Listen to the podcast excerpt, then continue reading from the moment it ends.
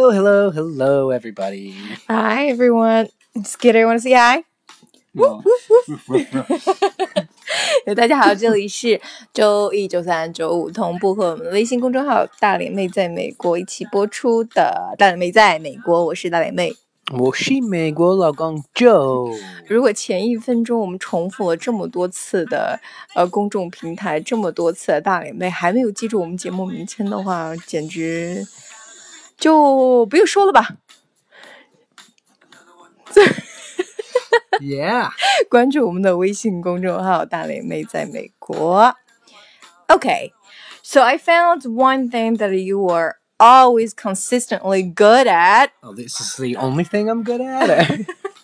Maybe one of One of the many. Yes. one of the There many. you go. That's better. That sounds better. Okay.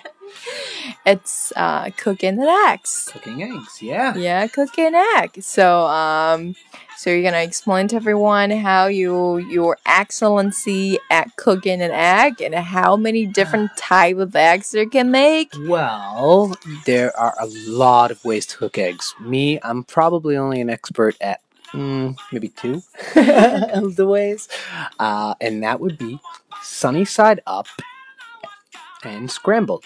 OK，那啊、呃他刚刚已经开头讲了这两个单词 sunny side up 和 scrambled eggs。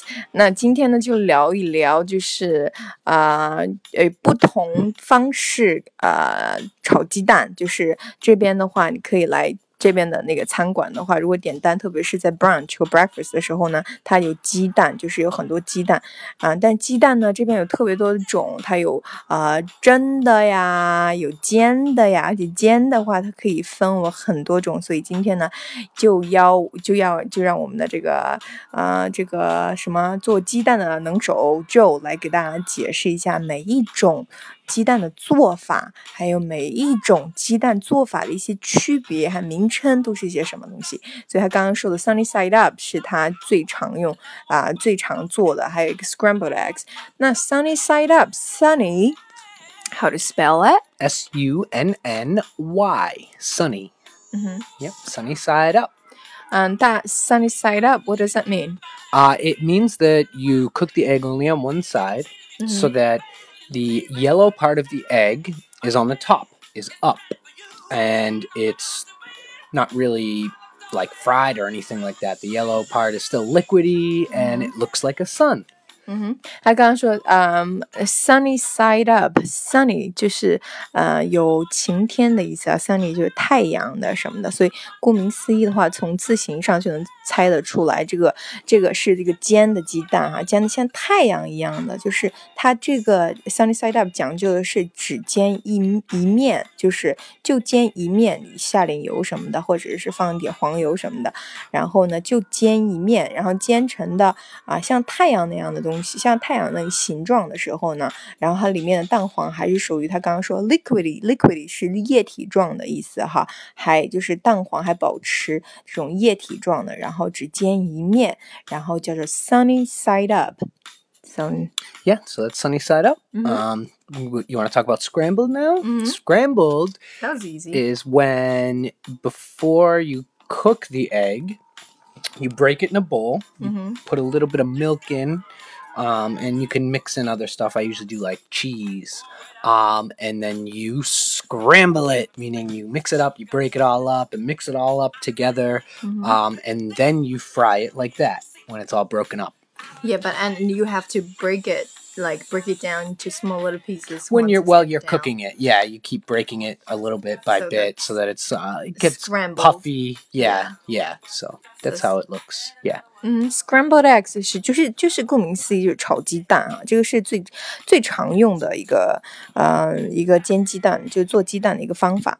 嗯，就是 scrambled eggs，它是说就是你比方说你打几个鸡蛋，然后它讲究的是你在 煎鸡蛋呃之前呢，你要把这个鸡蛋火就是火乱，然后 scramble 这个单词呢有混乱，就是有做动词有混乱、混淆这个意思哈啊，顾名思义用到这个就是啊厨艺里面的话，你就可以看到就是能表示说就胡乱去打乱这个鸡蛋，然后鸡蛋混合了之后再煎，完了之后呢就是随便煎的这种随便炒就要炒鸡蛋 scrambled eggs。OK，so So which one do you want to talk about next, huh? Next one, I think uh, We do hard boiled. Let's do hard boiled. hot hard boil. You never. Hard boiled eggs. That was the easy one. Yeah, um, hard boiled eggs are really easy. You just put them in the water. Actually, we'll do hard boiled and soft boiled together. So hard boiled and soft boiled, you get uh, you put the eggs in a pot in, in water and you boil the water, and that's it. Yeah, that's for, easy. For soft boiled, you take them out earlier, like Mhm. after five minutes, I think, and hard boiled, you wait until ten minutes. Yeah, soft boil, and you normally why it's called soft because the inside part still it's still the yellow part soft. is liquid. Yeah, Yeah. the yellow part stays liquid on the inside. The, the Mhm. white part gets cooked on the outside of the egg. Okay. Hard boiled eggs, the yellow part cooks Inside as well. out, The yeah. whole thing inside is just hard. Yeah，嗯，它刚刚我们在讲两种鸡蛋的一个做法，它是叫 hard boiled and soft boiled。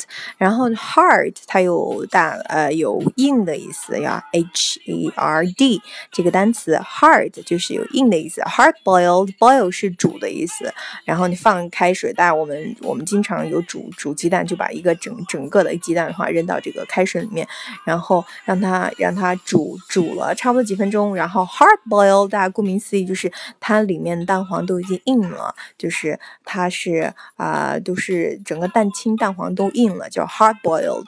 然后呢，还有一种煮法呢，煮鸡蛋呢，它是联合一起煮哈，然后里面里面如果蛋黄还保持 liquid 还是液体状的话，那就叫 soft boiled。一般来说，它煮的时间不是特别长，所以它里面蛋黄要要属于那种就是还能啊、还呈液体状的这种状态的话，叫 soft boil。然后一般啊、这边的人的话，就是打开这个蛋盒，然后啊、蘸一点点这个面包啊什么的，蘸一点点蘸到那个里面，是这样吃法。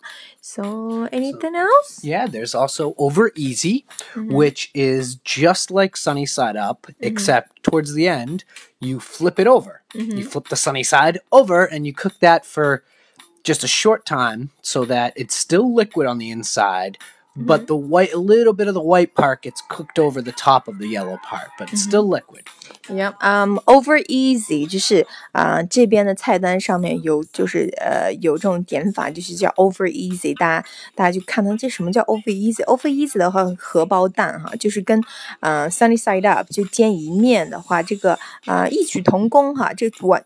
呃，和 Sunny Side Up 唯一的不一样区别是到最后的时候呢，收尾的时候，你把那个鸡蛋再翻过来煎荷包蛋，然后再翻过来，然后再那么定那么一两呃一两分钟，呃一两秒钟什么的。然后呢，over easy 就表示说还是里面的蛋黄还是呈液体状的，只不过两面都稍微煎了一下哈，就叫 over easy。So next time when you start to order, don't get frustrated. What what is scrambled eggs? What is over easy? Yes, the, yeah. Because if you go to a restaurant and you ask, I would like a couple of eggs. Oh, they're gonna And ask, they're asking how how- would you like them cooked? Yes. Yeah, they ask how would you like them cooked？经常这边是经常会问哈，然后给你很多种选择，或者让你自己说，因为会说啊，我早餐吃的吃个鸡蛋嘛，你不能说我就 like 鸡蛋，因为他们这种鸡蛋做法有特别多多种，然后他会说，那你想要你们鸡蛋怎么样做呢？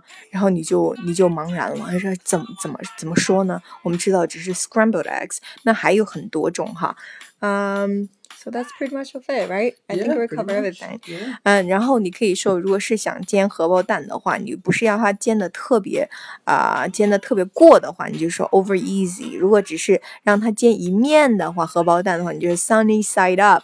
还有呢，如果是要煮的鸡蛋呢，就是煮煮煮的那个啊、重一点呢，就是比方说里面蛋黄的硬一点呢，就叫 hard boiled。如果是煮的，就是里面要蛋黄稍微软一点，你可以蘸着东西吃，你就叫 soft boil。嗯，可以关注我们的微信公众号，我们会把一些文本信息都会发在我们公众号里面，还有配有图哈，所以大家能看到这什么是什么，什么是什么，不要搞混淆了。因为经常呃给留学生，就是我们留学生第一年来来美国的时候，很多第一游客来美国的时候，呃去去到那个美国餐厅的话，都会被这样的问题问到哈，都不知道怎么样去回答？所以今天的课程呢，啊，又使出了洪荒之力哈，准备的东西的话特别多，希望大家感兴趣，有大有有什么意见，有什么有什么各种表扬的话，尽管跟我们说。关注我们的微信公众号，大脸妹在美国，周一周三周五都会播出。OK everyone，thank you for listening，see you next time，have a good weekend。Bye, everybody. Have a good weekend. Tai Jen. Bye bye.